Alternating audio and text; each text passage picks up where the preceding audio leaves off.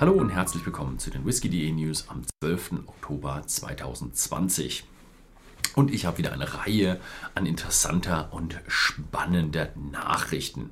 Und ja, es sind noch sehr viele neue Abfüllungen, aber so langsam gehen wir wieder ins normale Verhältnis über. Und die erste Nachricht ist mal wieder eine neue Brennerei.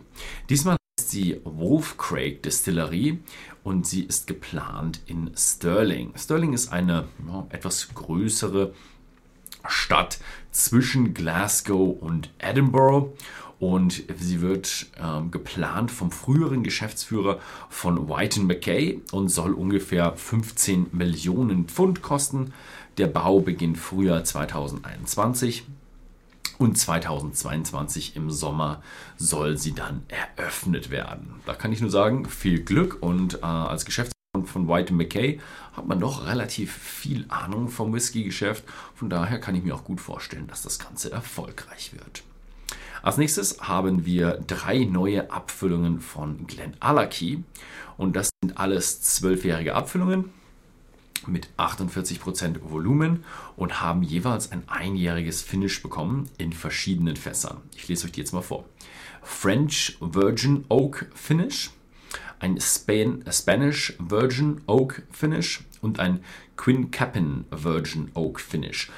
Beim letzten bin ich mir nicht ganz sicher, was es ist, aber wir haben eine kleine Google-Search gemacht. Es ist ein amerikanisches Holz, was relativ kompliziert ist damit ein Fass zu bauen, also ein ja, doch exotischeres Holz. Demnächst werden die auch bei whisky.de erhältlich sein und vielleicht wird auch das eine oder andere hier auf dem Fass vorgestellt. Als nächstes haben wir Glengoyne. Glengoyne setzt ein neues Design auf, alles unter dem Slogan Unhurried since 1833.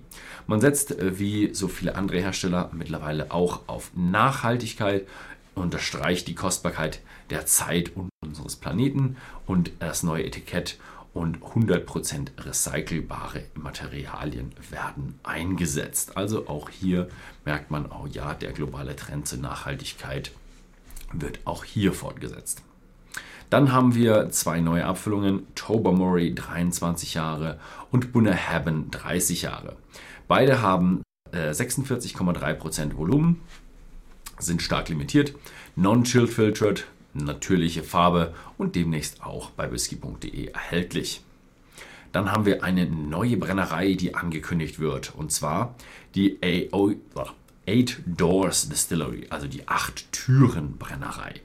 Und sie wird die neue nördlichste Brennerei des schottischen Festlands, also auf der großbritannischen Insel ganz, ganz im Norden. Lange Zeit war das Old Pulteney oder Pulteney.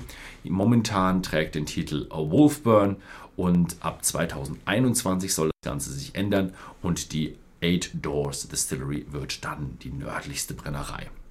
Der Name Eight Doors ist nicht einfach ein Marketing- äh, Konstrukt, sondern es nimmt äh, Bezug auf John O'Groats. Der hat ein Haus gebaut mit äh, einem achteckigen Tisch und acht Türen und äh, soll dann symbolisch dafür dienen, dass alle Söhne und er gleichgestellt waren. Denn äh, früher war die Sitzordnung am Tisch noch viel, viel hierarchischer und derjenige, der gegenüber zur Tür saß, der war der Chef. Und wenn man ein Haus mit acht Ecken hat oder beziehungsweise acht Türen hat, dann muss jeder mit der Tür im Rücken sitzen. Als nächstes haben wir Bowmore und der enthüllt, ähm, ja, oder die Brennerei enthüllt ihre neue 30-jährige Abfüllung und die soll jetzt jährlich rauskommen. Die erste Abfüllung ist auf 2850 Flaschen limitiert und hat 45,3% Volumen. Dann haben wir noch eine Nachricht von Balvini. Die 1509-Serie, über die über diese besondere TAN 1509 geht, bekommt einen neuen Batch. 21 Fässer wurden wieder in dieser 1509 TAN vermählt und wurde jetzt als limitierte Abfüllung Batch 7 herausgebracht mit 52,4% Volumen ohne Kühlfiltrierung und natürlich auch demnächst bei whisky.de erhältlich. Dann haben wir eine Nachricht von Teeling. Teeling hat den, die zweite Abfüllung aus der neuen Brennerei herausgebracht. Und diese Abfüllung ist besonders, denn es ist die erste torfige Abfüllung. Ja, torfiger Whisky ist in Irland nicht so viel zu Hause. Mittlerweile, früher war das anders. Früher kam auch sehr viel torfiger Whisky aus Irland und der ist so richtig schön rauchig torfig. Hoffentlich kriege ich auch noch aufs Fass. Und ähm, ja, der heißt Black Pits. Und Black Pits ist ein historisches Viertel in Dublin. Und das war gleich neben diesem äh, Free, äh, Liberty Market und gleich neben Teeling. Und dort waren die größten Melzereien in Irland, in Dublin zu Hause.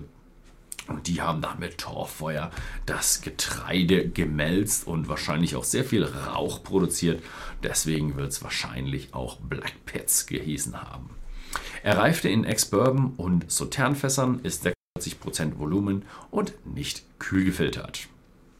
Wir bleiben in Irland und gehen zur Waterford Distillery.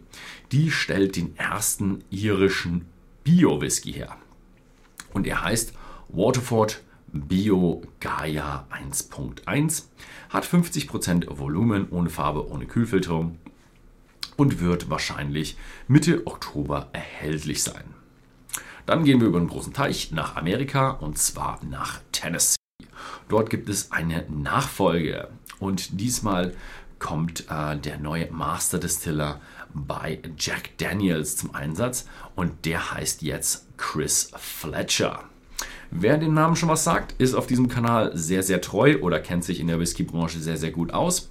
Denn es ist die Person, die ich auf meiner, in meinem dritten Brennerei-Video interviewt habe. Also schaut mal auf dem Kanal vorbei, da gibt es ein Interview mit Chris Fletcher. Und ja, hm, da war ich noch ein bisschen grün hinter den Ohren, als ich das Video gedreht habe. Also kritisiert mich da lieber nicht, weil das war damals. Ähm, er tritt die Nachfolge von Jeff Arnett an und ich habe mit ihm viel unterhalten, habe mich auch rumgeführt. Also da bin ich mir ziemlich sicher, in den fünf Jahren hat er sicher auch noch mehr gelernt, aber der hat eigentlich schon genug äh, Wissen gehabt, um die Nachfolge anzutreten. Und es ist ein richtig heller Kopf. Ähm, dann gehen wir noch in den internationalen Bereich, in die Schweiz. Da war ich letzte Woche, aber ich war nicht bei der neuen Brennerei. Denn es gibt eine neue weltweit höchstgelegene Brennerei.